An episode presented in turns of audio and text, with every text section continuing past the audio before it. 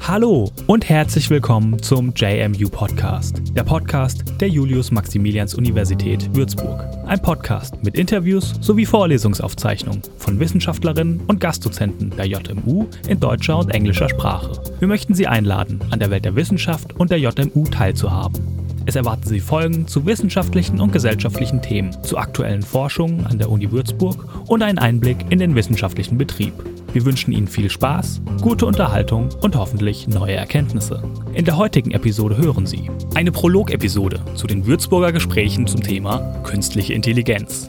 Die Würzburger Gespräche sind eine Veranstaltungsreihe, organisiert vom Siebold-Kollegium Institute for Advanced Studies der Uni Würzburg. Die aktuell laufenden Gespräche fanden und finden an folgenden Terminen statt und werden zum Teil auch hier im Podcast veröffentlicht. Am 6. November 2019 mit dem Thema Künstliche Intelligenz, Nutzen und Risiken.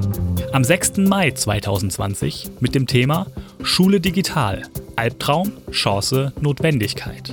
Und am 24. Juni 2020 mit dem Thema KI und Textverarbeitung, Segen oder Fluch für die Philologie. Alle weiteren Informationen, Links zu den Veranstaltungen und wie Sie daran teilnehmen können, finden Sie in den Infos dieser Episode unter uniwürzburg.de slash aktuelles slash podcast. In der heutigen Prolog-Episode hören wir drei Interviews. Einmal spreche ich mit Professor Dr. Alfred Forchel, der Präsident der Universität Würzburg, über die KI-Forschung und KI-Projekte an der JMU. Außerdem spreche ich mit Professor Andreas Hoto über maschinelles Lernen und Deep Learning. Und zu Beginn begrüße ich Professor Latuschik, Leiter des Lehrstuhls für Human-Computer Interaction hier an der Uni Würzburg. Professor Latuschik ist in seinem Forschungsgebiet der Informatik direkt mit künstlichen Intelligenzen konfrontiert und wird uns etwas dazu erzählen, was künstliche Intelligenzen eigentlich sind und wie sie funktionieren. Hallo, Professor Latuschik. Ich möchte heute mit Ihnen über KIs allgemein sprechen, eine Einführung geben, was versteht man überhaupt unter KIs und ich würde sagen, legen direkt mit der ersten Frage los. Mhm. Der Begriff künstliche Intelligenz ist ja sehr weit verbreitet. Viele haben ein Verständnis davon, viele wahrscheinlich auch ein falsches Verständnis. Ich würde Sie bitten, ob Sie den Begriff künstliche Intelligenz definieren können und was man denn darunter versteht. Künstliche Intelligenz gibt es natürlich eine ganze Reihe von Definitionen und äh, viele Autoren gehen dann zurück und wollen erstmal Intelligenz definieren, damit man sagt, was ist jetzt künstlich. Ähm, Soweit möchte ich gar nicht gehen. Vielleicht kann man es relativ einfach beschreiben.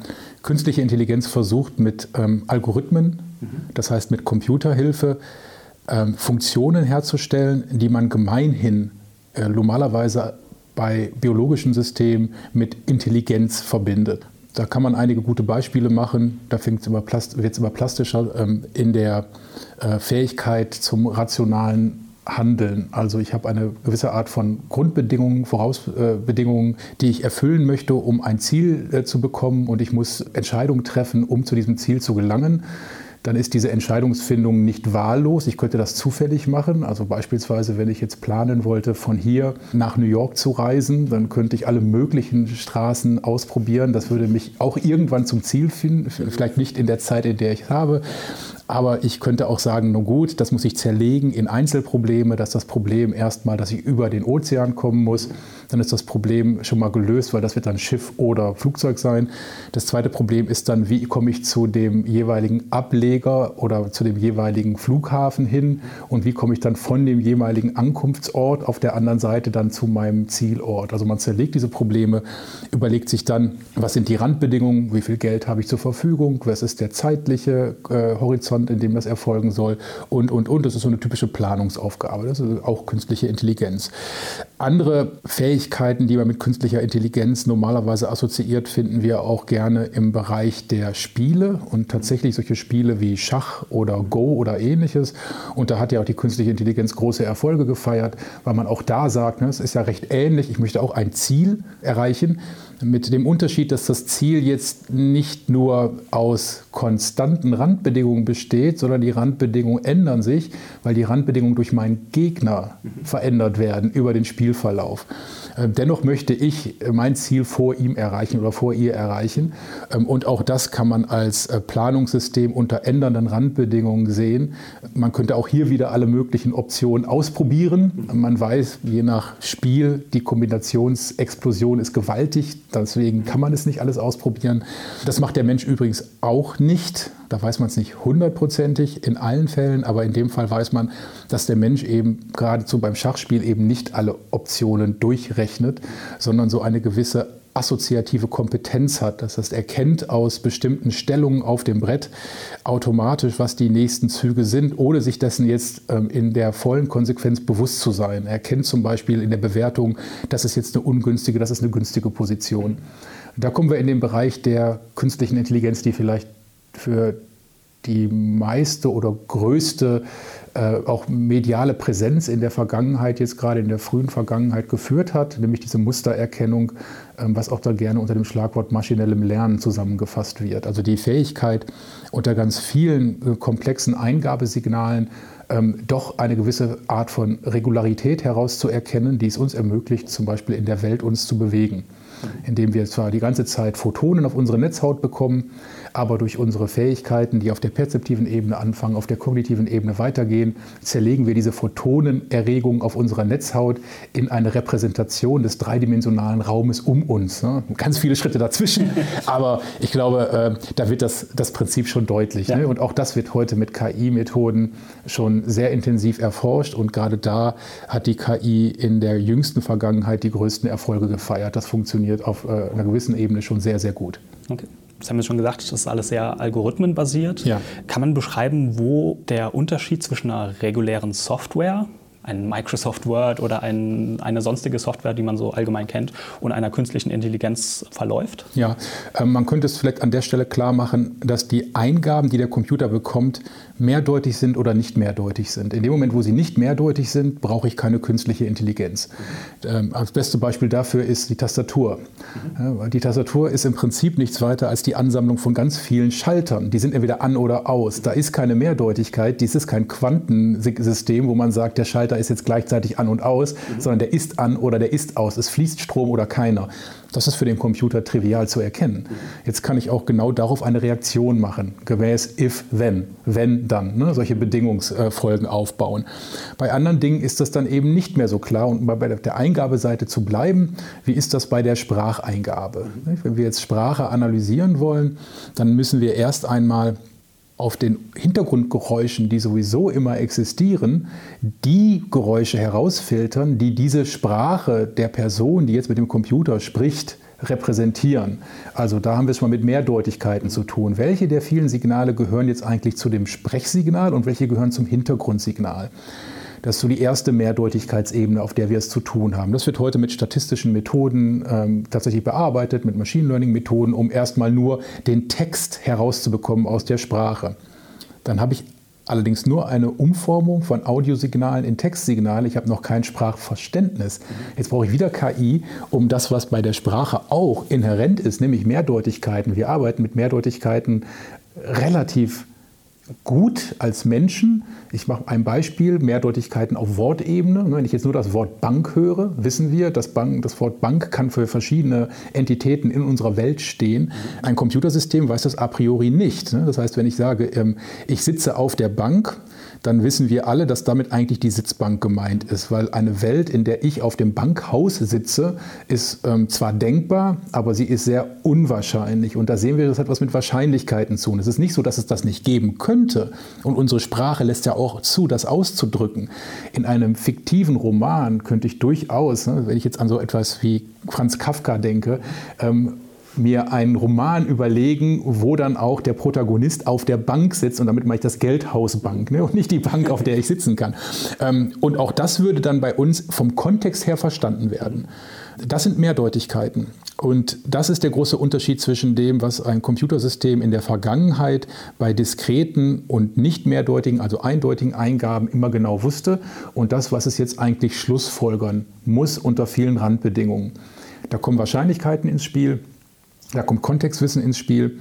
Und da ist diese reine, einfache Abfolge, wenn das vorliegt, dann schlussfolgere jenes, die ist nicht mehr so einfach möglich, sondern man muss mit diesen äh, Wahrscheinlichkeiten in irgendeiner Art und Weise umgehen. Man muss die tatsächlich auch formal bearbeiten, damit man da Schlussfolgerungsmöglichkeiten überhaupt zur Verfügung hat. Mhm. Das ist dann auch vielleicht ein Grund, warum so eine Textautokorrektur oft nicht so richtig gut funktioniert. Genau, ja, oder die, die, die, die automatischen Übersetzer ne, ja. von Texten. Ähm, da, die kommen immer dann in Schwierigkeiten, wenn die Texte ein anderes Genre beinhalten. Also wenn man jetzt in diese Richtung tatsächlich Poesie zum Beispiel geht, wo viel mit Metaphern, also mit Bildern gesprochen wird, wo gerade die Sprache selber ein Vehikel für diese Abbildung darstellt, da kommen die Systeme natürlich erheblich ins Schwimmen. Wenn es um reines Faktenwissen geht und deswegen deswegen wurden solche Systeme auch gerne immer getestet und überprüft an Informationsmedien, wo es mehr um reine Information und nicht Interpretation ging. Zum Beispiel gerne genommen die erste Seite einer Tageszeitung. Ne? Da werden Informationen vermittelt. Der Präsident der Vereinigten Staaten war an folgenden Tagen in folgendem Land, um das und das zu machen. Das kann man faktisch erstmal so hinschreiben, ne? da gibt es nicht viel Interpretationsspielraum. Und das wurde gerne immer so als, als Testszenario genommen für eine solche künstliche Intelligenz. Aber man merkt dann auch eben, wo die Grenzen liegen. Ne? In dem Moment, wo es halt sehr, sehr mehrdeutig wird, da ähm, bräuchte man auch sehr viele Daten, um Modelle zu trainieren, die das dann auch erfolgreich analysieren können. Ja, das, äh, wir sind auf dem Weg dahin.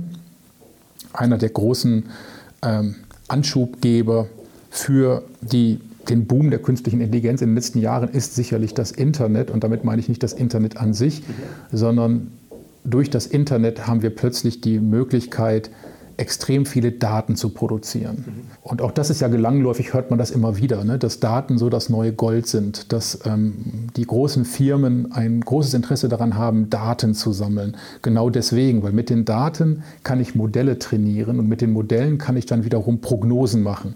Damit kann ich tatsächlich Systeme bauen, die aus diesen Daten heraus auch Vorhersagen über, was passiert eigentlich in der Zukunft mit folgenden Benutzern und ähnliches herstellen. Deswegen sind die so wertvoll, weil damit kann ich dann äh, auch ein Geschäftsmodell aufziehen. Ne? Wenn ich so viel Wissen habe über meine Benutzer, dann kann ich das ausnutzen, um diese Benutzer auch zum nächsten Kauf zu bewegen, in irgendeiner Art und Weise. Das ist das, wo wir uns gerade äh, befinden. Vorher, die Verfahren sind alle eigentlich schon relativ lange bekannt muss man auch dazu ehrlicherweise sagen, selbst die Verfahren der, äh, des maschinellen Lernens, die ja nur einen Bereich der künstlichen Intelligenz darstellen, heute wird es gerne als Synonym genommen, aber das ist äh, tatsächlich so nicht korrekt. Man muss sagen, es gibt ganz viele andere Bereiche in der künstlichen Intelligenz, die nicht maschinelles Lernen beinhalten, die Logik zum Beispiel. Ne? Das äh, ist an sich für sich ein ganz großer Block, wo es um diskrete Zustände geht und ähnliches. Ja, aber dass wir jetzt so viele Daten haben, führte eben zu einer solchen, ähm, sag ich mal, Machbarkeit plötzlich, weil wir auch wirklich die Modelle trainieren können. Plus, um diese Modelle zu trainieren, braucht es gewisse Berechnungsschritte im Computer. Und diese Berechnungsschritte sind auch durch verschiedene Entwicklungen in den letzten 10, 20 Jahren erheblich beschleunigt worden.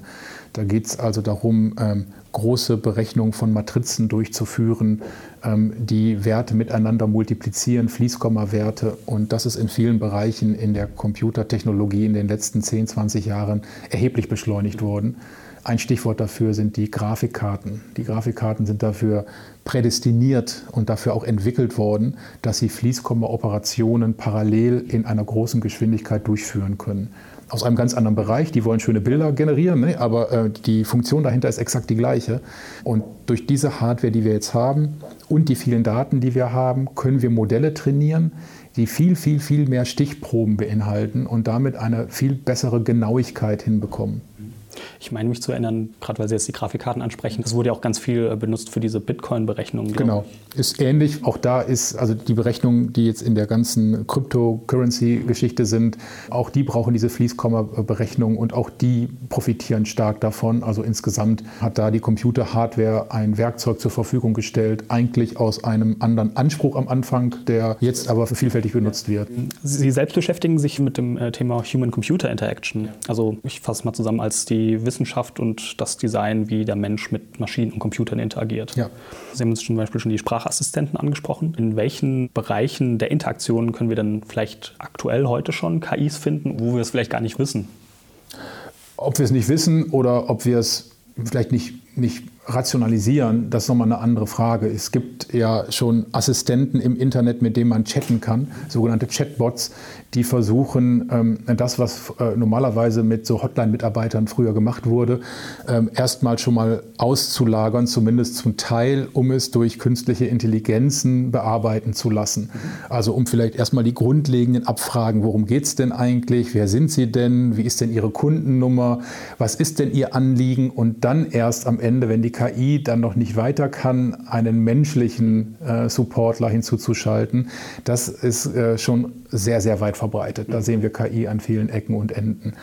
Ähm, es gibt den Versuch, das auch im, nicht im, im, im Sinne eines äh, Services für äh, Anfragen eines, ähm, in dem Fall eines Supports zu machen, sondern auch für Services im Verkauf. Da sehen wir das Anna ist ein gutes Beispiel, eine verkörperte virtuelle Agentin, mit der man chatten kann, die vom IKEA-Konzern entwickelt wurde mhm. und der man auch Fragen stellen kann nach den Produkten. Also da geht es dann nicht um, ähm, mein Computer ist kaputt oder ähnliches oder mein Telefon funktioniert nicht, ich habe kein Internet, sondern ich interessiere mich für ein neues Sofa. Und dann kann auch Anna mit Ihnen chatten und Ihnen äh, Vorschläge machen, was Sie äh, kaufen oder nicht kaufen sollten.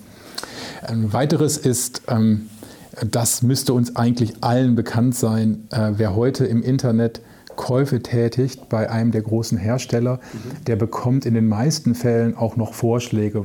Kunden, die das gekauft haben, haben auch Folgendes gekauft. Das läuft unter dem großen Schlagwort Recommender-Systeme. Und da läuft natürlich auch eine künstliche Intelligenz, die ihre Käufe vergleicht mit den Käufen, die andere Leute gemacht haben. Da wird es ja nie einen hundertprozentigen Overlap geben, ne, sondern gibt es vielleicht hier und da zufällig, aber in den meisten Fällen werden die auch noch was anderes gekauft haben. Und dahinter ist die Theorie natürlich, wenn sich da bestimmte Käufe aggregieren, dann haben die beiden Käufer, die ich da vergleiche, auch so das gleiche, die gleiche Meinung, den gleichen Geschmack. Ja? Was sicherlich auch ähm, nicht von der Hand zu weisen ist. Und dann kann ich natürlich das jeweilige Delta dessen, was der andere jetzt eben nicht hat, aber dieser, mit dem ich vergleiche, hat, könnte ich dann anbieten und sagen, schau mal hier, das ist doch noch mal etwas, was dir vielleicht äh, auch noch zusprechen würde. Diese Recommender-Systeme, das ist äh, typische KI-Einsatzszenario, wird ganz vielfältig benutzt, wird auch viel kritisiert, weil es natürlich eine der Grundlagen für so typische Filterblasen mhm, auch darstellt. Ja. Ne? Weil dann bleibe ich halt in meinem Umfeld. Ich werde jetzt nie dieses Buch dieses einen Autors lesen, wenn nicht zufällig jemand kommt, der das auch schon mhm.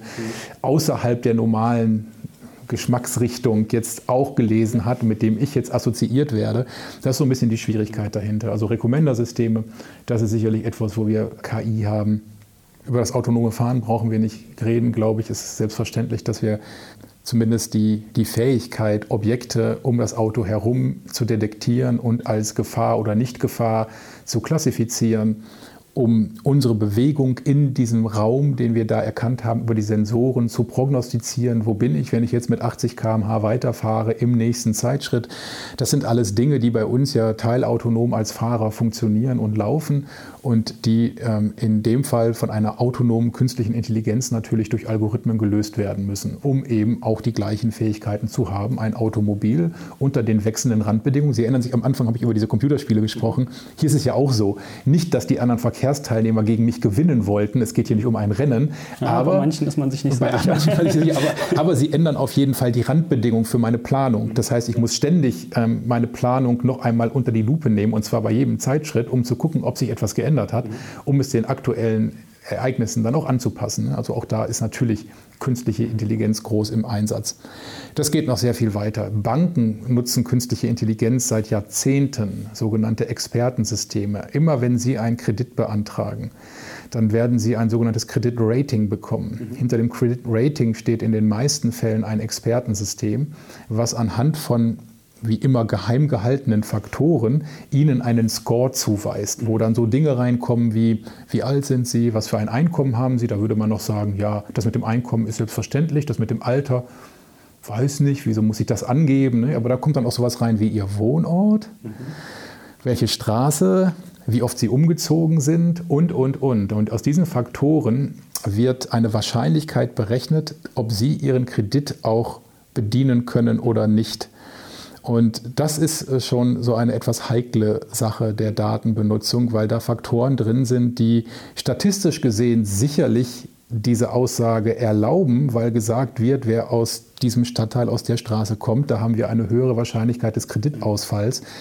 Aber das Individuum betreffend natürlich hochgradig in Frage zu stellen sind. Ne? Diese eine Person, nur weil sie da jetzt wohnt, wieso will ich der absprechen, kreditwürdig zu sein, nur weil sie zufällig die falsche Nachbarschaft hat? Ne?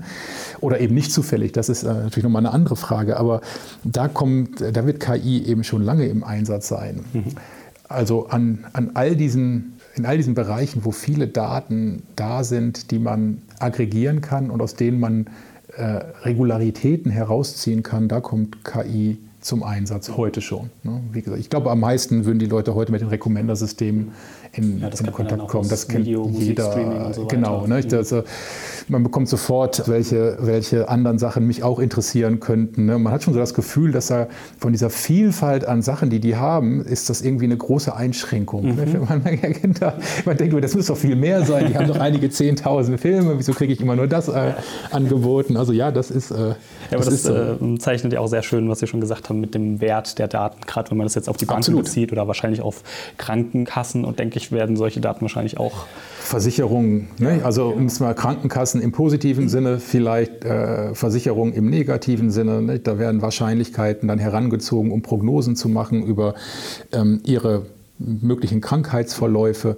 Ähm, die, das ist ja alles schon in der Diskussion, ob Leute, die Fitness-Tracker ähm, tragen und sich dazu vielleicht sogar verpflichten, mhm. niedrigere Beiträge für die Krankenkasse bezahlen sollen oder ähnliches. Ne? Es wird schon gemacht. Es gibt schon Policen, wo sowas berücksichtigt wird, ähm, wo berücksichtigt wird, ob sie rauchen oder nicht rauchen, ob sie dies tun oder jenes tun. Das heißt ja alles nicht, dass ähm, diese Faktoren mit hundertprozentiger Sicherheit irgendeine Art von Einschränkung nach sich ziehen. Sie erhöhen nur die Wahrscheinlichkeit, dass es zu einer Problematik kommt. Mhm. Und das wiederum kann man nicht von der Hand weisen, weil wenn man sich das auf einer großen Stichprobe anguckt, ne, weltweit oder nur deutschlandweit, dann, dann ist es einfach bestätigt, dass Rauchen gewisse Einschränkungen auf den Körper hat. Dennoch werden Sie immer wieder Raucher finden, die 100 Jahre alt geworden sind. Ne? Dann kann man natürlich die andere Frage stellen, die wir nicht beantworten können. Wie alt wären die denn geworden, wenn die nicht geraucht hätten? Das ist eine andere Frage, die da natürlich nicht herauskommt aus den, aus den Daten. Ne? Also vielleicht sind ja. die auch älter geworden, vielleicht. Ja. Man weiß es nicht. Wenn man sich das jetzt anschaut, die ganzen Datennutzungen, viele Leute haben da ja auch Angst vor. Ja. Ähm, wie wichtig ist es denn dann auch, die Öffentlichkeit bei solchen Themen mitzunehmen? Jetzt, jetzt stehen gerade diese Würzburger Gespräche zum Thema an, ja. eben dann mit der Öffentlichkeit auch darüber zu diskutieren. Das ist ja auch immer, immer wieder in der Diskussion bei dem autonomen Fahren. Ähm, was sind hier die Ethikrichtlinien? Ja, ich, aus meiner Sicht ist es äh, tatsächlich sehr wichtig. Und da muss ich auch sagen, da hat sich über die Zeit meine Einstellung gewandelt, wenn ich das aus einer eigenen Perspektive einmal sagen mhm. kann.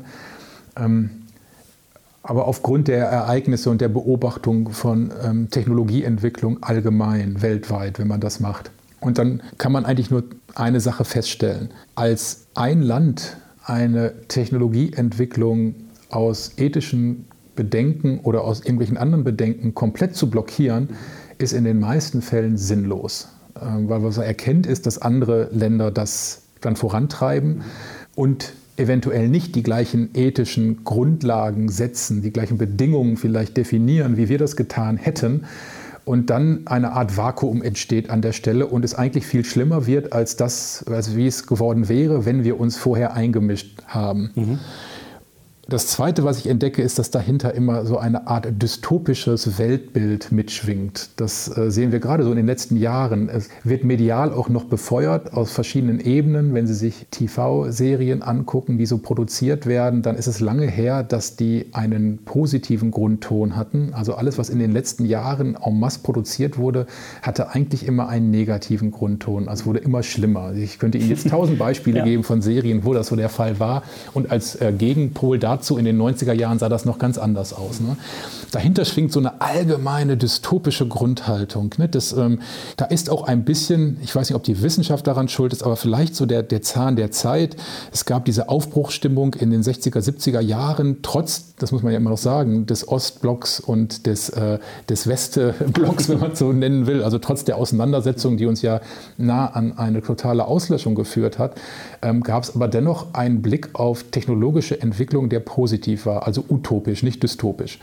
Und das hat sich jetzt gerade durch diese ähm, Internetentwicklung und die vielen mit der Internetentwicklung einhergehenden Gefahren und deren Darstellung extrem gewandelt, aus meiner Sicht zumindest. Ich will nicht sagen, dass das allgemein so ist, mhm. aber wenn ich mit Leuten spreche, dann hört man doch eher äh, Cyberkriminalität, Cybersicherheit, ähm, Internet, das ist alles viel schlimmer geworden und alles wird immer schlechter und das ist, äh, führt eindeutig in eine dystopische äh, Richtung der Zukunft. Also was können wir tun? Und meiner Meinung nach können wir nur eins tun.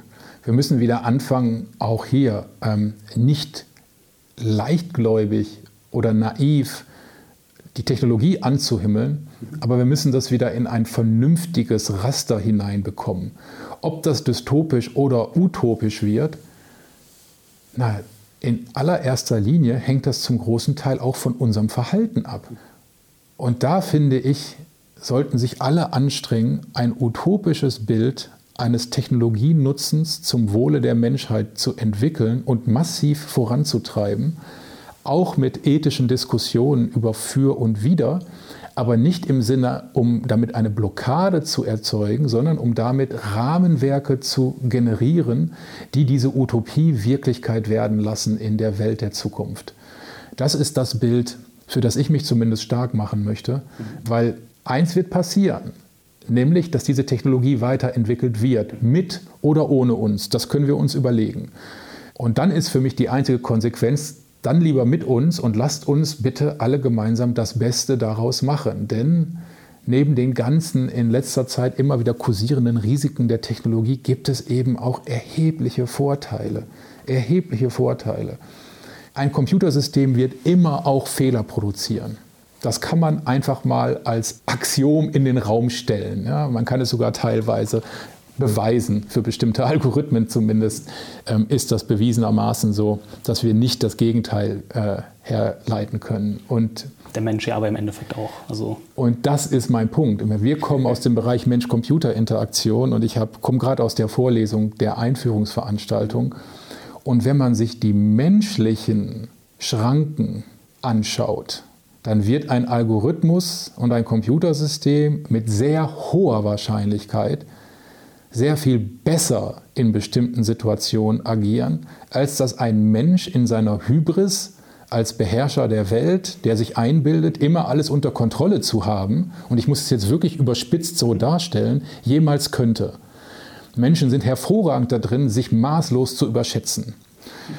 Und aus der Psychologie gibt es die ganze, die, diese ganzen bekannten kognitiven Dissonanzen, mhm. ja, also wo Menschen einfach, wo man zeigen kann, empirisch immer wieder, wo Menschen in ihrer Schlussfolgerungskapazität und ihrem Handeln eben nicht logisch und rational sind, sondern sich von Faktoren beeinflussen lassen. Und das kommt jetzt eben dazu, derer sie sich noch nicht einmal bewusst sind. Mhm.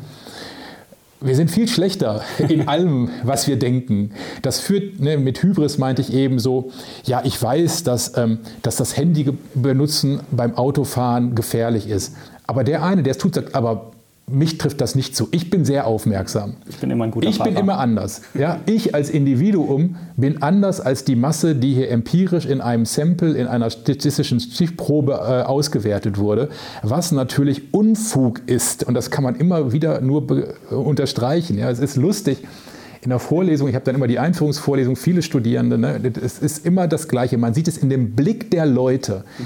Wenn ich diese ähm, kognitiven Dissonanzen vorbringe und was Leute machen, was sie nicht machen, wo sie sich anders verhalten, als man denkt und, und, und. Ne? Dass sie diese Sachen mehrfach benutzen können, Multitasking könnten oder, oder, oder. Dann sehe ich immer in den Blicken der Leute diesen großen Zweifel, was erzählt der denn da? Also ich nicht, ich kann das, ja. Ich kann viel besser gleichzeitig Fernseh gucken und lernen. Und denke, nein, auch du, mein Freund, kannst das nicht, ja. Und das ist schon... Ähm, und da würde ich sagen, obwohl Computersysteme anfällig sind, und sie werden es auch immer bleiben, ja, ähm, ich glaube, ich würde einem Computersystem am Ende mehr vertrauen, je nachdem, wenn die Regularien der Entwicklung dieses Computersystems vernünftig sind, ne, würde ich dem mehr vertrauen als einem Menschen, zum Beispiel beim Fahren. Das, da, da ist, wir haben uns einfach an manche Dinge gewöhnt.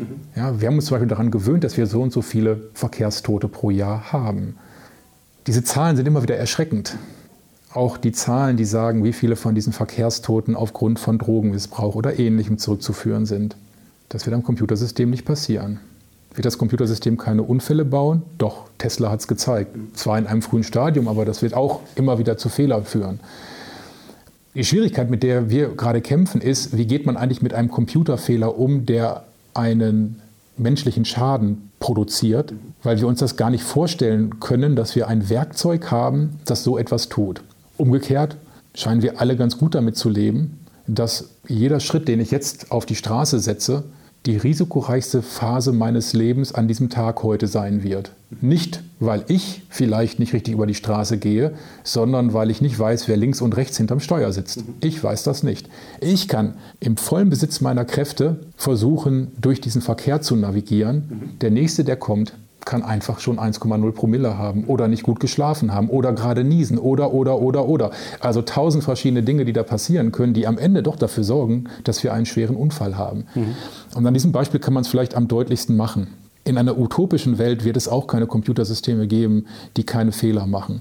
Aber in einer utopischen Welt werden wir Computersysteme haben, die vielleicht den menschlichen Fehler als Assistenzsystem so weit minimieren, dass wir insgesamt zu besseren Ergebnissen kommen. Mhm. Das kann in der Medizin sein, radiologische Analyse von Bildern, ähm, wo KI-Systeme natürlich sehr gut geeignet sind, bestimmte Regularitäten zu finden in diesen Bildern, die ein Mensch vielleicht auch sieht, vielleicht mhm. aber auch nicht an dem Tag, weil er gerade schon eine Zwölf-Stunden-Schicht gemacht hat. Wie schön wäre es doch jetzt, ein Assistenzsystem zu haben, das sagt so, hm, warte, bevor du das zur Seite legst, guck doch noch mal genau. Meiner Meinung nach ist in diesem Quadranten doch mhm. ein irgendwie gearteter Fleck zu sehen, den ich zumindest mit einem Material assoziiere, was da nicht sein sollte. Ne? Also ähm, viele, viele Beispiele, die man geben kann, wo KI nützlich ist. Und das ist eigentlich mein großer Aufruf. Eine utopische Sicht auf Technologieentwicklung, in der künstliche Intelligenz den Menschen hilft, mhm. als hybrides System menschliche und künstliche Intelligenz gemeinsam, um die Stärken und Schwächen, also die Stärken miteinander zu verbinden und die Schwächen des anderen zu kompensieren und weg von einer Dystopie, wo eine künstliche Intelligenz mir meinen Arbeitsplatz wegnimmt oder folgendes Böses macht, ja, wo sie mich ersetzt oder wo sie Dinge tut, ähm, die ich nicht mehr unter Kontrolle habe, ähm, weil sie autonom, man spricht ja von diesen Gefechtsfeldrobotern oder ähnlichem, ne, Dinge tut, die wir nicht gerne äh, sehen oder ähnliches. Die Gefahr besteht und ich will die nicht kleinreden, überhaupt nicht. Wir müssen diesen Diskurs führen. Aber wir brauchen auch wieder eine visionäre Kraft für ein positives Bild der künstlichen Intelligenz und der Technikentwicklung allgemein. Weil wo führt das sonst hin? Ich möchte nicht in einer Welt leben, die, äh, wo man in eine Richtung steuert, wo alle nur noch denken, das wird aber alles ganz schlimm. Was ist das für ein Bild? Ja, äh, wollen wir das der, nächsten, der Jugend verkaufen? Wollen wir das der nächsten Generation mitgeben? Als wo geht es denn hin? Meiner Meinung nach nein. Ja, also Kraft in eine positive Utopie einer gemeinsamen Intelligenz zwischen Mensch und Maschine. Und vielleicht dann auch wenn ich es jetzt so verstehe, auch von dem Glauben abkommen, dass eine Maschine dann immer alles perfekt machen wird. Natürlich. Also das wird sie nicht tun. Ja? Weil das ist ja, glaube ich, habe ich oft das Gefühl, wenn man oft dann Artikel zu dem Thema liest, hat man immer die Erwartung, wenn eine Maschine das macht, wird nichts mehr passieren. Ja, das, das wird de facto nicht so. Es ist heute schon nicht so. Ja. Ne? Also in der Theorie, in der Theorie ist es so, dass man Computersysteme äh, so entwickeln kann, dass sie auf eine bestimmte Eingabe exakt immer die gleiche Ausgabe erzeugen. In der Theorie ist das möglich. In der Praxis ist die Vielfalt der Eingaben heute führt zu einer Komplexität, dass sie bestimmte Randbedingungen nicht mehr wirklich überprüfen können und nicht mehr wissen, was da passiert. Das macht es extrem schwierig, hier noch klare Voraussagen zu machen. Und letztendlich ist es auch Technologie, die kann schon auf der Ebene der eigentlichen technischen Umsetzung einfach defekt sein. Das darf man auch nicht vergessen. Genau wie ein Mensch auch defekt sein kann. Er kann bestimmte organische Schäden haben, die dann mögliche perzeptive Funktionen oder auch kognitive Funktionen einschränken. Das kann ja genauso sein. Ne? Auch da gehen wir ja mit um das ist vielleicht kein schönes Bild für viele Leute, aber es ist zumindest ein realistisches Bild. Ähm, wenn man eine Risiko-Chancen-Bewertung macht, dann muss man auch immer über Wahrscheinlichkeiten sprechen. Da wird man nicht drum herum kommen. Ne? Man wird keine absolute Sicherheit in die eine oder andere Richtung haben. Das können nach meinem Empfinden Menschen nicht so wirklich gut. Und Politik möchte auch lieber äh, klare Dinge versprechen, wenn dann, dann das. Ne? Das ist in der realen Welt aber nicht so, weil die reale Welt funktioniert nicht nach so einfachen binären Prinzipien. Und deswegen agieren wir hier mit Wahrscheinlichkeiten. wenn wir die Wahrscheinlichkeit eben senken, dass es zu einem Risiko für Menschen geht und gleichzeitig die Wahrscheinlichkeit erhöhen, dass wir zu einer Hilfe zum Menschen werden mit künstlicher Intelligenz, dann ist es genau das, was wir tun müssen. Genau das müssen wir mhm. tun. Und auch da Öffentlichkeit ruhig mit ins Boot holen, damit sie dann nicht überrascht sind, dass dieses Auto, dieser Algorithmus jetzt plötzlich ähm, eine Entscheidung getroffen hat oder was auch immer passiert ist, aber nicht sogar äh, als, als Effekt den gehabt hat, den ich jetzt vielleicht erwartet hätte, ne? weil vielleicht war es einfach defekt. Mhm. Und das wird auch passieren und auch damit wird man umgehen müssen. Ja, aber da haben wir natürlich eine ethische Debatte zu führen. Ne? Die, die ethische Debatte, dürfen Maschinen überhaupt ein Risiko für Menschen darstellen. Lustigerweise fangen wir damit jetzt erst an, mhm. weil, wenn man ehrlich ist, gibt es das Problem schon ein bisschen länger. Mhm. Ja?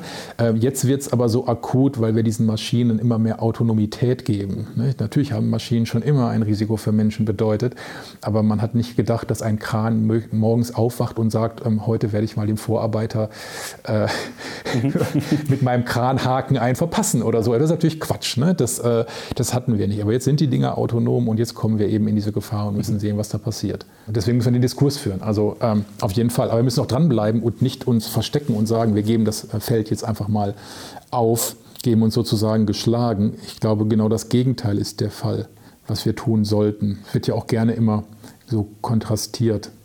Da gibt es auf der einen Seite die German Angst, ne, die von den Amerikanern auch gerne als solche tituliert wird, die eigentlich nur besagt, dass wir Chancen und Risiken erstmal abwägen, bevor wir handeln und nicht erst handeln, um nachher zu sagen, okay, ja, war nicht so gut. ich will nicht sagen, dass das die Amerikaner tun, aber ähm, es kommt ja schon nicht von irgendwo her, dass es German Angst heißt. Ne?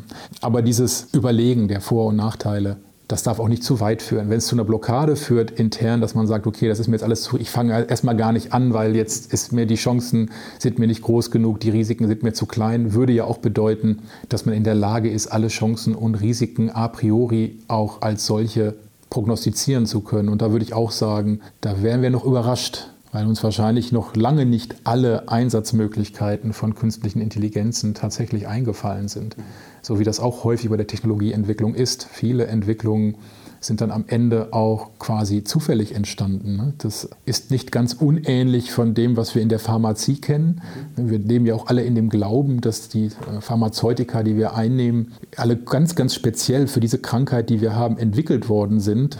So ist es aber nicht, sondern ein Großteil davon, genau, hat man festgestellt, so, oh, die haben auch nur, die haben, die sind eigentlich für das Symptom äh, A entwickelt worden, ja, aber äh, jetzt merken wir in der Erprobung, es wirkt aber auch für B und C, ja, also zufällig. Ja. Manchmal ist man sich über die Wirkprinzipien noch nicht mal hundertprozentig im Klaren und zack hat man das äh, da im Einsatz, ne, weil der Nutzen einfach da ist. Das ist ja nichts Schlechtes. Mhm. Ja. So ist es ja in der Wissenschaft. Man exploriert, man guckt die Möglichkeiten, man schaut, was geht und dann, ähm, wie kann man es im Leben dann auch äh, nützlich einsetzen. Ja.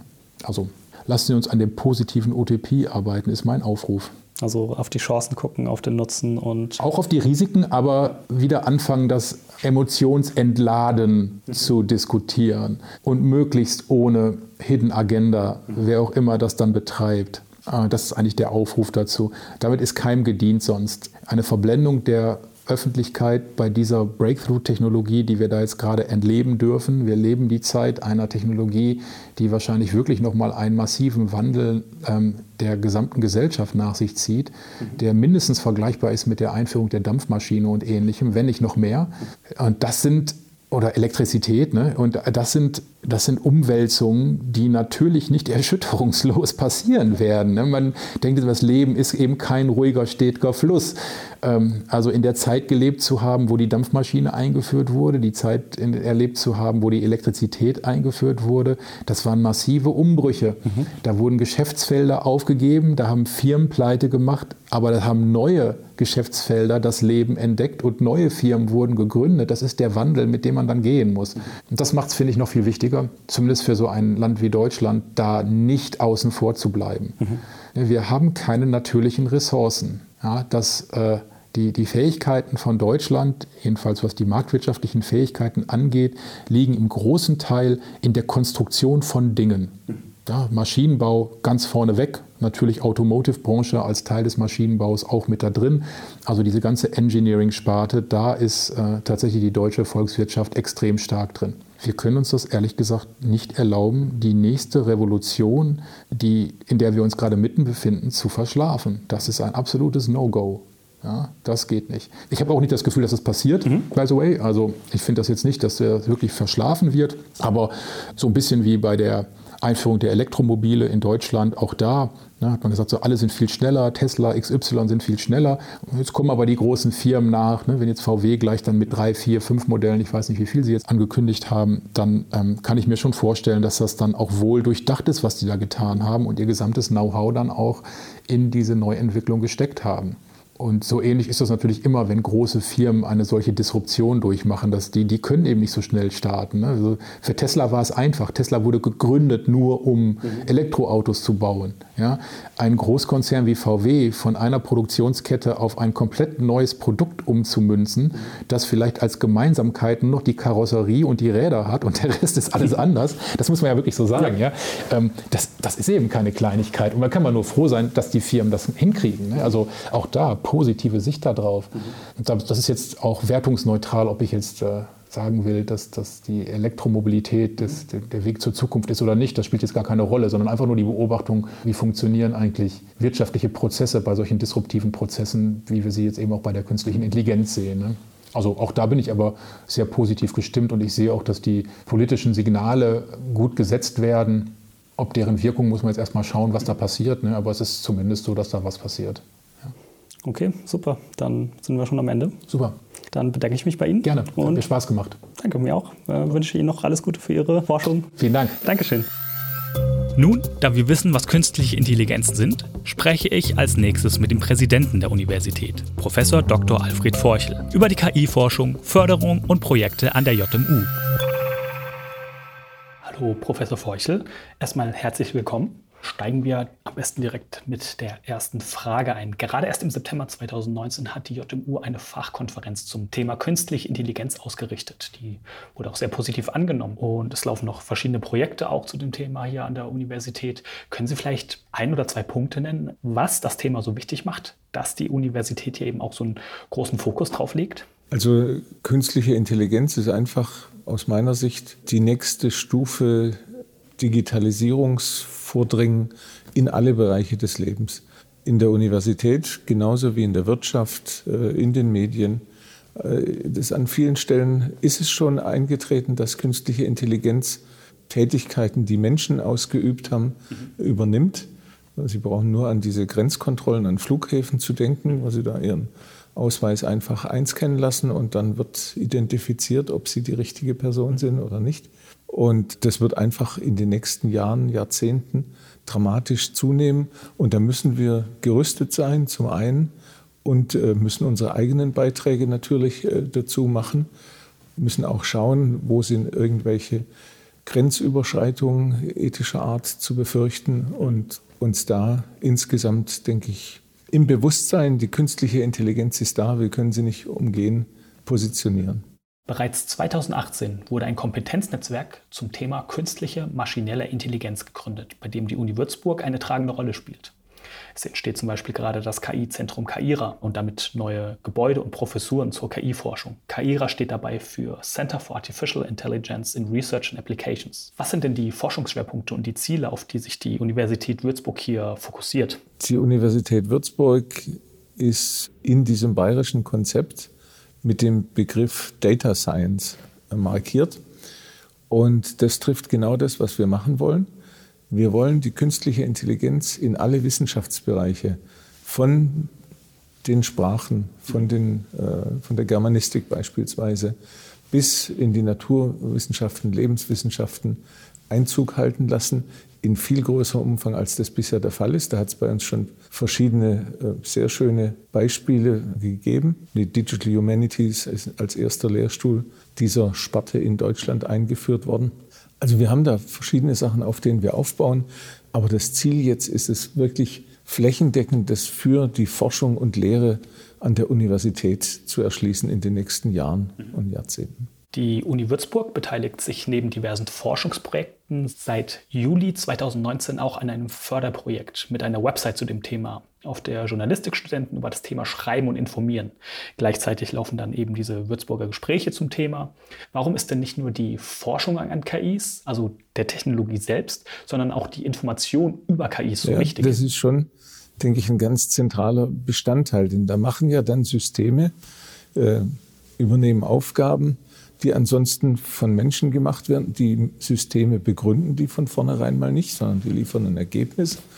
Und das nachvollziehbar zu machen, also in, in welchem Umfang da letztlich Leistungen, die wir sonst äh, selber erbringen würden, auf äh, Maschinen übertragen werden, das ist durchaus äh, für die Bevölkerung wichtig. Denn da gibt es Tätigkeiten, die, die sind natürlich ohne jeden Zweifel sehr, sehr hilfreich. Also Einsatz in der Pflege beispielsweise äh, von einem Roboter, der auch wieder über künstliche Intelligenz sich steuert. Aber man kann sich schon auch Sachen vorstellen, die sehr in die Privatsphäre von Leuten eingreifen und die nicht so einfach sichtbar wären und wo wieder künstliche Intelligenz im Hintergrund wirkt. Also sozusagen über die Ängste der Menschen ja. sprechen, hier ja, darüber aufklären. Da gibt es durchaus berechtigte Sorgen und an manchen Stellen auch unberechtigte und das muss man einfach mal genau mit den Leuten besprechen. Noch eine abschließende Frage. Was sind denn Ihre Zukunftswünsche für das Thema KI, besonders hier an dem Forschungsstandort in Würzburg? Also einerseits äh, würde ich mir sehr wünschen, dass die Universität in ihrer Breite durch den Einsatz künstlicher Intelligenz in möglichst vielen Fächern neue Forschungsergebnisse bereitstellen kann, die dann wirklich die Wissenschaft, die Gesellschaft weiterbringen und zum anderen äh, auf dem Feld äh, der Data Science selbst, Einsatzbereich dann äh, der künstlichen Intelligenz, dass wir in die Lage kommen, neue Methoden zu entwickeln, die dann wieder in diesem Feld selber, also völlig unabhängig von dem Anwendungsbereich, äh, auch weit ausstrahlen. Super, vielen Dank. Damit sind wir auch schon am Ende des äh, kurzen Interviews und ich bedanke mich bei Ihnen für Ihre Zeit und für Ihre Antworten. Als letzten Gast in dieser Episode begrüße ich Professor Hoto. Professor Hoto leitet den Lehrstuhl für Data Science hier an der Uni Würzburg. Und wir werden über maschinelles Lernen, Deep Learning und Big Data sprechen. Hallo, Professor Hoto. Schön, dass Sie sich die Zeit genommen haben. Ich würde sagen, wir legen direkt mit den Fragen los, damit wir keine Zeit verlieren. KIs begegnen uns ja heute schon in allen möglichen Varianten und Formen. Ich habe jetzt einfach mal zwei ähm, Beispiele rausgenommen. Einmal haben wir KIs zum Beispiel in Videospielen, die anhand, sage ich mal, jetzt in, in meiner Sprache, anhand von vorgegebenen Regeln einfach ein gewisses Verhalten haben. Auf der anderen Seite haben wir eine Software wie ähm, AlphaGo die im Endeffekt nichts anderes macht. Sie hat vorgegebene Regeln. Allerdings unterscheiden die sich ein bisschen. Können Sie vielleicht zusammenfassen, wo der Unterschied liegt? Ja. Also, wenn Sie sich jetzt ein einfaches Spiel und eine KI in einem einfachen Spiel anschauen, dann ist das sehr wahrscheinlich auch mit Regeln, so wie Sie es beschrieben haben, umgesetzt, so wie man sich das also vorstellt. Wenn eine bestimmte Situation gegeben ist, dann mache einen spezifischen Zug. Das ist aber Sobald die möglichen Züge sehr komplex werden, wird auch das Regelwerk sehr umfangreich. Und ähm, das sozusagen zu schreiben, dann vielleicht auch zu weiterzuentwickeln und entsprechend ähm, dann auch zu warten, wenn das Ganze komplizierter wird, ähm, ist ein Riesenaufwand. Mhm. Deswegen geht man eigentlich heutzutage dazu über und sagt, man schreibt nicht solche Regeln, sondern man möchte eigentlich das Verhalten ähm, der Spielfiguren lernen anhand von Beispielen. Das heißt, ähm, und das ist perfektioniert worden bei dem AlphaGo oder AlphaStar, ähm, was jetzt auch gerade rausgekommen ist. Die Grundidee dort ist, dass man mit sogenannten Reinforcement Learning, also mit selbstverstärkendem Lernen im Prinzip, Spiele durchspielt und ein Feedback bekommt, ist das Spiel erfolgreich beendet worden oder nicht. So, und bei jedem Zug muss man sich natürlich fragen, auch das, was der Mensch macht, hab ich, ich habe eine Reihe von Optionen, welches ist eine gute Option? Mhm. Das heißt, ich brauche in irgendeiner Form einen Wert, Bei uns ist das so die Intuition, nennt man das immer. Ja, ich habe das Gefühl oder beim Schach weiß ich, die Stellung ist gut. Ja, wenn ich den Zug mache, dann ähm, kann ich mir so ein paar Varianten überlegen. Dann scheint das sehr, sehr vielversprechend zu sein, dass ich gewinne. So ein bisschen Erfahrungswerte auch. Das sind Erfahrungswerte plus ähm, Training, ja, plus auch ein bisschen Begabung und so weiter. Mhm. So. Das heißt, in irgendeiner Form, wenn ich einen Zug habe und einen nächsten Zug plane, brauche ich eine Zahl, die mir sagt, guter nächster Zug oder schlechter nächster Zug. Mhm.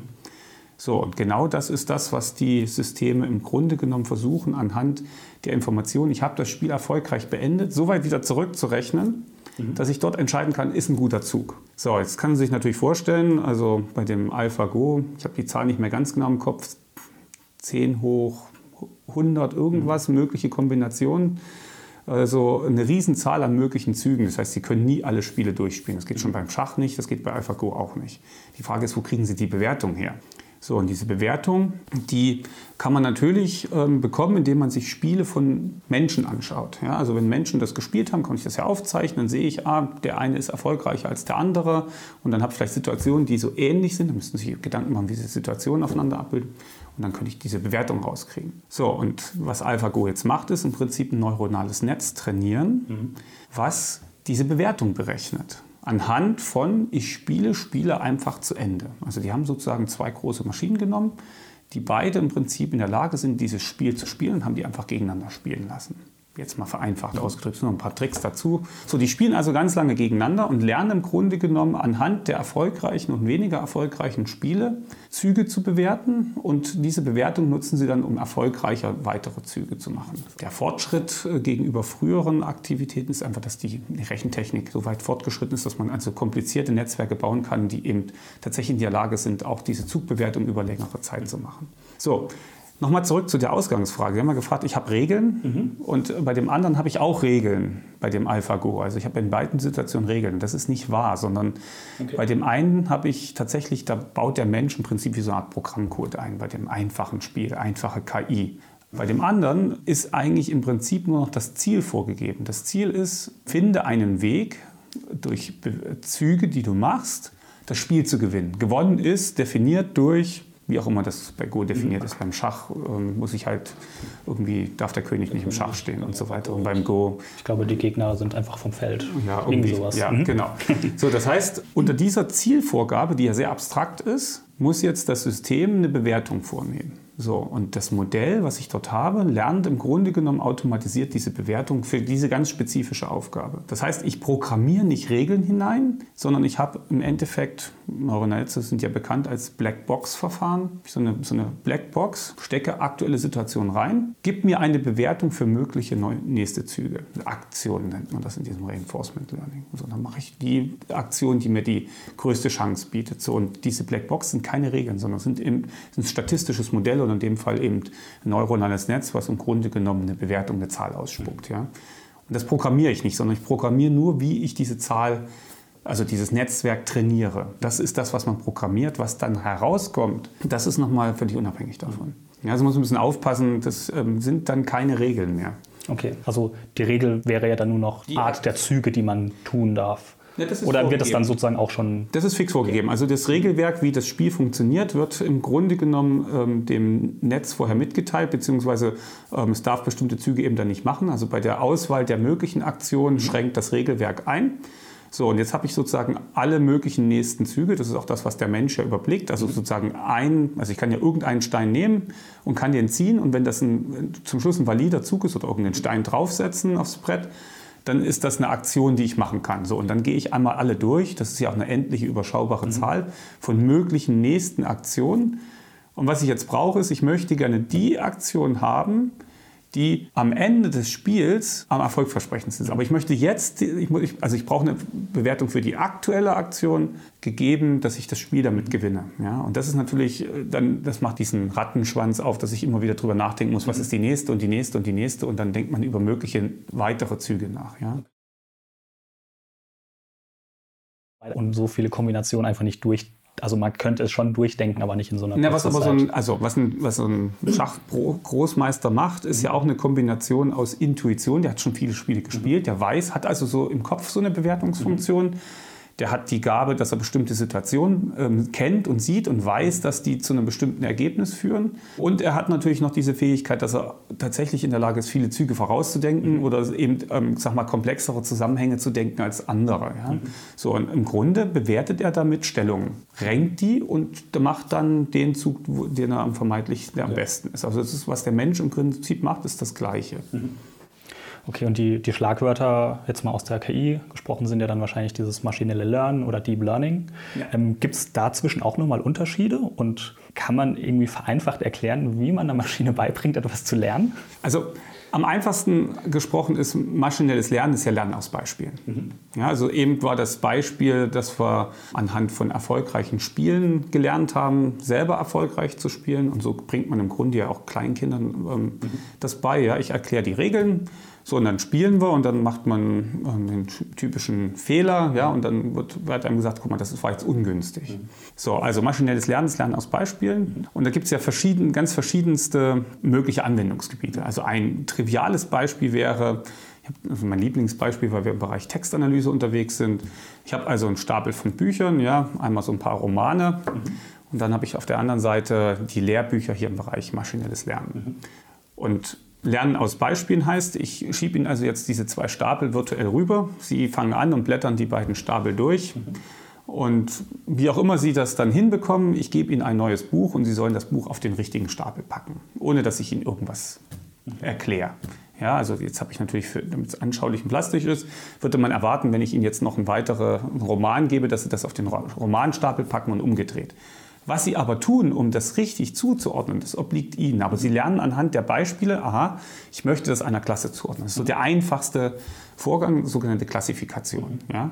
Was hat das jetzt mit unserem Spiel zu tun? Naja, im Grunde genommen ähm, könnte man auch sagen, naja, alle Aktionen, die zu einem Sieg führen bei unserem Go-Spiel, sind gute Aktionen, alle anderen sind schlechte Aktionen. Ich hätte gerne die, die gut sind, äh, eine Klasse und die anderen in der anderen Klasse. Das ist dann noch ein ganzer ähm, Folge von Aktionen dranhängt, sei nochmal dahingestellt. Mhm. Was hat das jetzt mit Deep Learning zu tun? Also maschinelles Lernen. Ich würde sagen, Deep Learning ist ja, ist ein Teil des maschinellen Lernens. Also maschinelle Lernmethoden gibt es noch eine ganze Reihe von anderen Methoden, also viel auch in der Bereich der Statistik, mhm. Optimierungsgeschichten. Ähm, also es ist breit gefächert. Es gibt auch ähm, informatische Sachen, weil irgendwie muss ich ja das rechnen auf den Computern, ich muss das umsetzen, effizient umsetzen, ich muss mit Daten umgehen, weil Lernen aus Beispielen heißt, ich brauche Beispieldaten, damit ich das Ganze lernen kann. Es ist viel auch Wahrscheinlichkeitstheorie, Teil Statistik und so. Mhm. Und Deep Learning ist eben jetzt der Teil, wo ich versuche, mit neuronalen Netzen im Prinzip eine, eine beliebige Funktion zu lernen. Kann ich auch Wahrscheinlichkeitsverteilung lernen, ich kann Bewertungsscores lernen und so weiter. So. Und Deep heißt es deswegen, weil ich eben äh, die Funktion nicht mit einem einfachen neuronalen Netz lerne, sondern mit einer großen Anzahl von möglichen Schichten. Ja, also ich habe dann können wir gleich nochmal irgendwie auf Bildverarbeitung eingehen, dass das eben als erstes erfolgreich angewendet wurde. Und da habe ich dann halt sehr tiefe, sehr viele Schichten, wo verschiedene Vorverarbeitungsschritte mitgelernt werden mit dieser Zielaufgabe, nämlich ähm, irgendwas zu klassifizieren in das eine oder andere Klasse. Ja, und aber ansonsten, gut, Maschine, also Deep Learning ist ein Funktionslernen. Also neuronale Netze können im Grunde, sobald es mehr als eine Schicht ist, beliebige Funktionen lernen. Das ist erstmal so die, die einfachste Beschreibung. Mhm. Also eine mathematische Funktion, sowas wie f von x gleich irgendwas. Okay. Ja, und beim, man kann das dann eben auch auf Klassifikation umändern, ja, also an der Stelle, aber es ist immer Lernen aus Beispielen. Mhm. Ja, ja, genau, im weitesten Sinne. Es gibt Ausnahmen, aber dann wären wir zu detailliert. Okay. Jetzt kann man sich natürlich fragen, ähm, AlphaGo jetzt als Beispiel genommen, es ist schön und gut, dass wir jetzt ein Brettspiel haben, womit wir alle äh, menschlichen Meister irgendwie schlagen können. Ähm, aber gibt es vielleicht auch tatsächlich schon ähm, konkrete Anwendungen, die wir heute schon kennen und vielleicht gar nicht wissen, wo eben dieses Machine Learning oder Deep Learning, äh, je nachdem, was wir jetzt als Beispiel nehmen, ja. heute schon haben? Also jeder hat es im Grunde genommen, okay. ähm, wenn Sie ähm, Ihr Handy nehmen mhm. und dort die Spracheingabe betätigen, mhm. dann war das etwas, wo man vor zehn Jahren gedacht hat, das geht nicht. Mhm und wo man heute im Prinzip aus einem relativ verrauschten äh, Signal, was über ein Handy in irgendwie einer ungünstigen Situation aufgenommen wird, trotzdem noch Sprache, mhm. gesprochene Sprache in Text übersetzen kann. Ja, und das ist zum Beispiel ein, eine klassische Anwendung, die man eben mit neuronalen Netzen mhm. und dem Deep Learning gut äh, lösen kann, weil man im Grunde genommen ähm, aus dem Audiosignal die entsprechenden Eigenschaften mhm. extrahieren muss und man weiß aber nie so genau, welche Eigenschaft jetzt wie wichtig ist. Und das neuronale Netz lernt eben in diesen verschiedenen Schichten automatisiert diese Eigenschaften mit, um dann das entsprechende gesagte Wort herauszurechnen. Ja, also, das, also sowas wie Siri, Alexa und all diese ähm, Tools würden nicht funktionieren, wenn wir kein Deep Learning hätten. Also auch wahrscheinlich dann Sachen wie ähm, dieses Shazam, wo man Musik erkennen kann.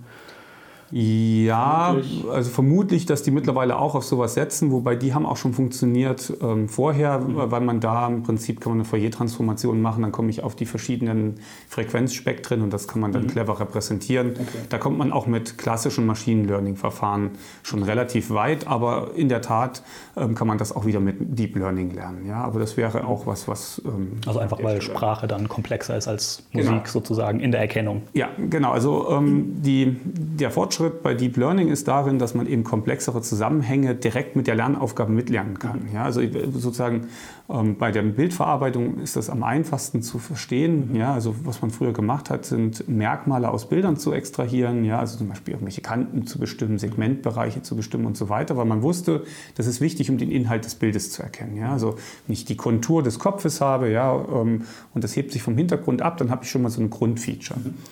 So, und was diese Deep Learning Modelle jetzt machen, ist im Grunde genommen diese Art von Features direkt mit der Aufgabe zu lernen, nämlich ähm, zum Beispiel Gesichter zu erkennen. Ja, das heißt, ähm, ein Gesicht in einer bestimmten Umgebung zu extrahieren, heißt, ich muss erstmal die Ränder erkennen. Und das machen ähm, in der Prozesspipeline, in diesen Schichten, einige der Schichten verarbeiten das entsprechend vor. Mhm. Man kann dann nachweisen, dass im Grunde genommen die händischen Feature genau diesen auch gelernten Features entsprechen. Und damit hat man natürlich eine Möglichkeit, viel besser sich auf die eigentliche Problemstellung einzulassen. Sie haben es schon erwähnt, Deep Learning braucht natürlich auch dann Datenmengen. Sie beschäftigen ja. sich auch mit Big Data, also der Analyse von großen ja. Datenmengen. Können diese Technologien oder Feld auch irgendwie ein bisschen voneinander profitieren oder sind die sogar aufeinander angewiesen? Sie meinen die verschiedenen Anwendungsfelder jetzt äh, Bildverarbeitung, Textverarbeitung und Sie meinen ähm, eher so in Richtung alltägliche Produktion. Genau, also was Sie jetzt zum Beispiel in der Datenanalyse machen, also hilft Ihnen da zum Beispiel in der Analyse eine künstliche Intelligenz mit maschinellem Lernen oder ist ein maschinelles Lernen darauf angewiesen, was Sie ähm, sozusagen in der Big Data Forschung herausfinden? Ja, ich glaube, ich habe eine Ahnung, was die Frage sein soll. Ähm, also Sie wollen im Grunde genommen wissen, ob die KI mir hilft, die Analysen durchzuführen. Zum Beispiel, ja. ja ähm, da würde ich sagen, nein. Mhm. Ähm, das ist also man muss die Frage so ein bisschen, was ist denn eigentlich KI? Also wenn ich die Frage beantworten will, müsste man sich Gedanken machen, was KI ist. Und ähm, jetzt mal einfach gesprochen ist ja KI eine Maschine, die intelligentes Verhalten zeigt. Ganz simpel, ja. Und dann ist das, geht das zurück auf diesen Intelligenzbegriff. Mhm. So, und jetzt ist die Frage, die ich als Gegenfrage stellen würde, ist es denn intelligent, ein Buch auf den richtigen Stapel zu legen? Mhm. Ja, weil das war ja so ein, mein Beispiel, ja. wo ich gesagt habe, das ist, ähm, ist ja eine KI-Anwendung mhm. so, oder maschinelles Lernen. So, und auf dem Weg zu einer künstlichen Intelligenz, so wie wir sie aus Science-Fiction-Filmen kennen, sind natürlich viele von diesen Teilschritten zu lösen. Ja? Also Sprachverarbeitung ist ein Teilbereich, den man lösen muss. Ja? Mal von gesprochener zu geschriebener Sprache und von geschriebener Sprache zu den Inhalten der geschriebenen Sprache bis zu einer Art Wissensrepräsentation, sodass ich Wissen speichern kann und mich dann irgendwie austauschen kann. Ja?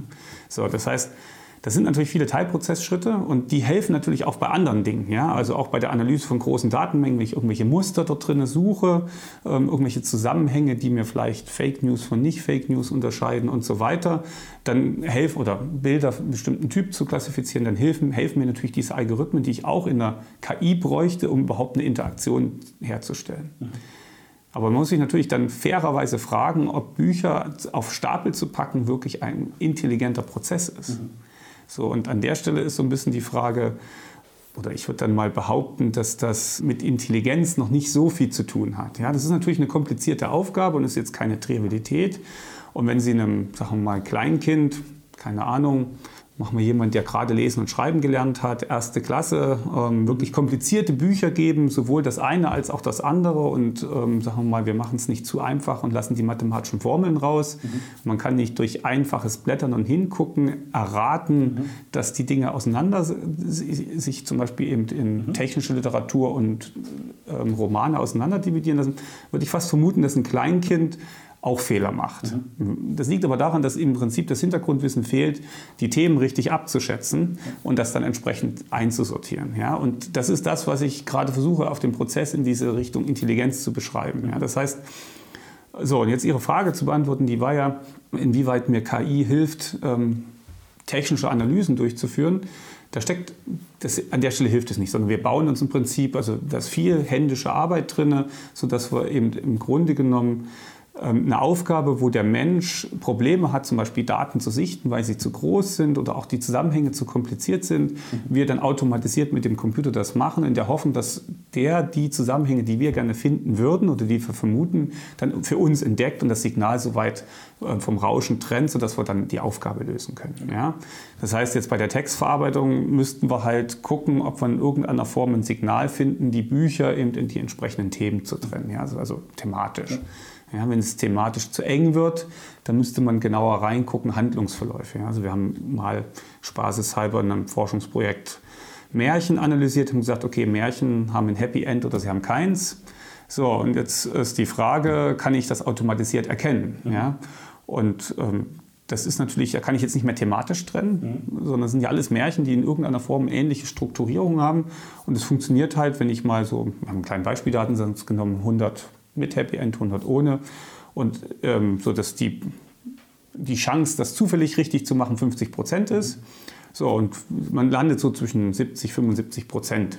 Also das kriegt die Maschine hin, also da ist noch Platz, das zu automatisieren. Und der Mensch, der macht das mit Bravour, ja, dem ist das sofort klar, der sieht auch, wo das Happy End dann ist und so weiter. Also äh, da sieht man schon, dass eben solche einfachen Aufgaben, sobald das eben nicht mehr auf der Oberfläche zu entdecken ist, nämlich so thematisch klar getrennt, Mathe versus ähm, Belletristik, ähm, wo dann auch Kleinkinder im Grunde genommen das leicht identifizieren, sieht anders aus, ja, mhm. Ähm, dann wird es kompliziert. Und da braucht man mehr natürlich von diesen Verarbeitungsschritten im Hintergrund. Das macht die Analyse schwieriger. Ja. Und damit nähert man sich sukzessive auch dem KI-Verständnis oder dem KI, also dem dem System KI. Ja, also wirklich eine künstliche Intelligenz in dem Sinne. Also dass dann sozusagen noch Schritte wie Interpretation von Text oder sowas reinkommen und nicht einfach nur ein, ein reines Erkennen genau. dem, was es ist. Ja, ja also ähm, im Grunde genommen, wie auch immer ihr, also was, was so maschinelles Lernen macht, ist ja ein mathematisches Modell bauen, was mir hilft, das Problem zu lösen. So, und ähm, die neuronalen Netzen kommen sehr komplizierte Funktionen mhm. ähm, speichern. Das heißt, das mathematische Modell ist komplizierter. Mhm. So, aber im Grunde genommen wenn ich jetzt die Aufgabe lösen will, brauche ich zusätzliche Informationen, ja, die eigentlich in den Beispieldaten nicht drin liegen. Ja. Also wenn ich sozusagen Märchen nehme, dann muss ich wissen, dass Märchen ein Happy End haben, also suche ich nach diesem Happy End. Das haben wir gelernt, das ist unser Erfahrungsschatz. Das steckt aber gar nicht in den Daten, beziehungsweise da bräuchte ich eigentlich viel mehr Daten, um eine Systematik herauszufinden, was sind denn Happy Ends? Da bräuchte ich erstmal noch andere Geschichten, wo es, wo es ganz anders läuft und dann müsste mir entweder einer erklären oder ich brauche noch mehr Daten, um das alles selber herauszufinden. Okay. Ja, also mhm. ähm, noch ein Gedanke vielleicht. Ähm, man kann natürlich viel mit Daten machen. Also gerade die letzten Erfolge waren sehr, sehr viele Daten, zum Beispiel im Bereich Bildverarbeitung. Mhm. Und dann kann ich auch komplizierte Modelle lernen. Da steck, ich lerne alles aus den Modellen. Aber ähm, wir lernen ja nicht nur aus Daten. Wir lernen ja auch, indem wir interagieren, nachfragen, indem wir Wissen haben, mit dem wir das Ganze strukturieren. Und dann brauchen wir auch weniger Beispiele, um gleiche Erfolge zu machen. Mhm. Und genau das ist auch was, was passieren wird. Ja? Also man, äh, man will ja sozusagen auf den Erfahrungsschatz aufbauen und dann nicht mehr alles vom Scratch lernen. Ja? Also heute lernen die maschinellen Lernmodelle alles von Null. Die haben keine Ahnung. Ja, das machen wir ja nicht. Ja. Ja, also da sieht man schon noch, dass es da noch Möglichkeiten gibt. Okay. Dann äh, noch eine Frage. Ich sag mal, bei KIs haben viele natürlich auch schnell ganz irgendwelche Horrorvorstellungen, mal abgesehen von irgendwelchen alles zerstörenden Maschinen aus der Science Fiction, aber auch äh, wirklich konkretere Sachen wie, dass Leute Gefahren sehen in Sachen wie Gesichtserkennung oder Angst haben vor Sachen wie dem Verlust von Arbeitsplätzen oder so, weil sie ersetzbar werden. Ähm, wie groß sind denn die Gefahren, die auch von KIs eventuell ausgehen und wie kann man dem eventuell ein bisschen auch vorbeugen? Na gut, es ist ähm, wie mit jeder Technologie, die umwälzende Veränderungen der Gesellschaft bewirkt. Ja? Also dadurch, dass man jetzt ähm, Probleme, die man dachte, eine Maschine nie lösen kann, auf einmal lösen kann, hat man natürlich auch Ängste, dass Dinge ähm, missbraucht werden. Ja? Und ich glaube, an der Stelle ähm, ist die Wissenschaft aufgerufen, ähm, sozusagen bei der Entwicklung eben aufzupassen, dass die, der Missbrauch, dem Missbrauch vorgebeugt wird, dass man ähm, die Gesellschaft auch über die Möglichkeiten und die Gefahren informiert, sodass dann auch informierte Entscheidungen entsprechend möglich sind. Ja, und ähm, ich denke, wir können uns nicht verstecken. Die Entwicklung wird an der Stelle vorwärts gehen. Also das heißt, ähm, das, ähm, die Technik ist soweit und auch die Modelle, die mathematischen Modelle und auch die Daten sind da. Das heißt, wir werden in den nächsten Jahren diese Entwicklung weitergehen. Mhm. Wenn wir sie, sagen wir mal, so weit kontrollieren wollen, dass ein Missbrauch vorgebeugt wird, dann müssen wir ein besseres Verständnis für, für, das entwickeln, was dort passiert. Und das muss man auch in die Gesellschaft hineintragen, damit dann entsprechende gesetzliche Rahmen geschaffen werden können, um ähm, sag mal, eine friedliche Nutzung auch entsprechend ähm, ja, nach vorne zu bringen ja, und dann zu treiben und potenziellen Gefahren eben vorzubeugen. Ja. Also ein Thema, was jetzt auch in der Gesellschaft für Informatik im Fachbereich KI diskutiert wird. Das sind diese ganzen ähm, KI-gestützten Robotermaschinen. Ja, also im Prinzip, dass ich einen Roboter habe, der ähm, Waffen automatisiert bedienen darf. Und das ist natürlich etwas, ähm, was zumindest ich nicht und auch viele der Kollegen nicht unterstützen und wo wir uns natürlich ähm, gegen verwehren, was als ein erster Schritt wäre, so, sowas zu missbrauchen. Ähm, aber die Technik, die wir entwickeln, sagen wir mal für friedliche Zwecke, ähm, die kann immer, immer missbraucht werden. Und dann muss man ähm, vor diesen Gefahren eben auch warnen. Ähm, wie jede Technologie auch, ja. Also an der Stelle, ähm, das geht aber, ich kann nur äh, warnen, wenn die Entwicklung auch entsprechend gemeinsam getragen wird und wir ein Verständnis dafür haben, was eigentlich möglich ist. Ja. Ähm, und ansonsten können wir uns nicht schützen. Ja. Also ich wüsste nicht, wie man das sonst macht. Also, und ich denke, da muss man eben in der Gesellschaft auch einen entsprechenden gemeinsamen Schritte unternehmen. Ja. Es gibt ja natürlich nicht nur Gefahren, sondern auch viele Chancen und Nutzen, die die Technologie bringen kann. Und Sie haben gerade erst hier an der Uni Würzburg die Konferenz veranstaltet zu dem Thema, wo ganz viele Wissenschaftler gekommen sind und sich sozusagen über die aktuelle Forschung und die Zukunft ein bisschen ausgetauscht haben. Und ähm, einfach mal von Ihnen so ein bisschen die Einschätzung, was sehen Sie so als die größten Chancen und Zukunftsentwicklungen der Technologie? Also das, was jedermann sofort sieht und was auch, glaube ich, ganz plakativ ist, sind diese ganzen ähm, Sachen rund um das Automobil. Ja? Autonomes Fahren ist ja eines der ähm, Themen, was ganz heiß diskutiert wird. Mhm. Wenn man das mal konsequent zu Ende denkt, gut, es gibt unterschiedliche Leute, die unterschiedlich gern Auto fahren, ja? aber im Grunde genommen würde man, wenn das autonome Fahren funktioniert, bräuchte man kein eigenes Auto mehr, sondern im Grunde genommen gibt es nur noch Fahrdienstleistungen. Mhm. Ja? Der Verkehr wäre sicher, weil der Mensch nicht mehr mitspielt, sondern im Prinzip das Ganze autonom funktioniert. Man kann die Verkehrsflüsse deutlich klarer steuern. Man muss keine Autos mehr in der Stadt parken, weil im Grunde reichen Parkfelder außerhalb der Stadt, wo, ich, ähm, wo genügend Autos vorgehalten werden, um bestimmte Aufgaben zu erfüllen. Mhm. Ja, das wäre also etwas, ähm, gut, das mag nicht jedem gefallen, dass er kein eigenes Auto mehr hat, aber im Endeffekt könnte man in der Verkehrswende ganz andere Schritte gehen, ja, und hätte den Verkehr ganz anders, könnte es ganz anders kontrollieren. unterwegs sein. Man könnte schneller unterwegs sein, ja, also man kann das auch alles aufeinander anpassen, ja, man weiß auch, wann welche Autos wohin sind, weil man ja schon von vornherein weiß, welche Routen gefahren werden. Ja, denken Sie das in die Landwirtschaft hinein, dass Sie im Grunde genommen ähm, nicht mehr über das Feld fahren müssen, sondern das automatisiert passieren kann. Ja. Natürlich kostet das Arbeitsplätze, aber die Produktivität steigt, und damit kann man natürlich auch über ähm, Grundeinkommen und andere gesellschaftliche Umwälzungen nachdenken. Ja? Und es gibt neue Herausforderungen. Ich meine, jetzt versucht man einen Weltraumtourismus zu machen.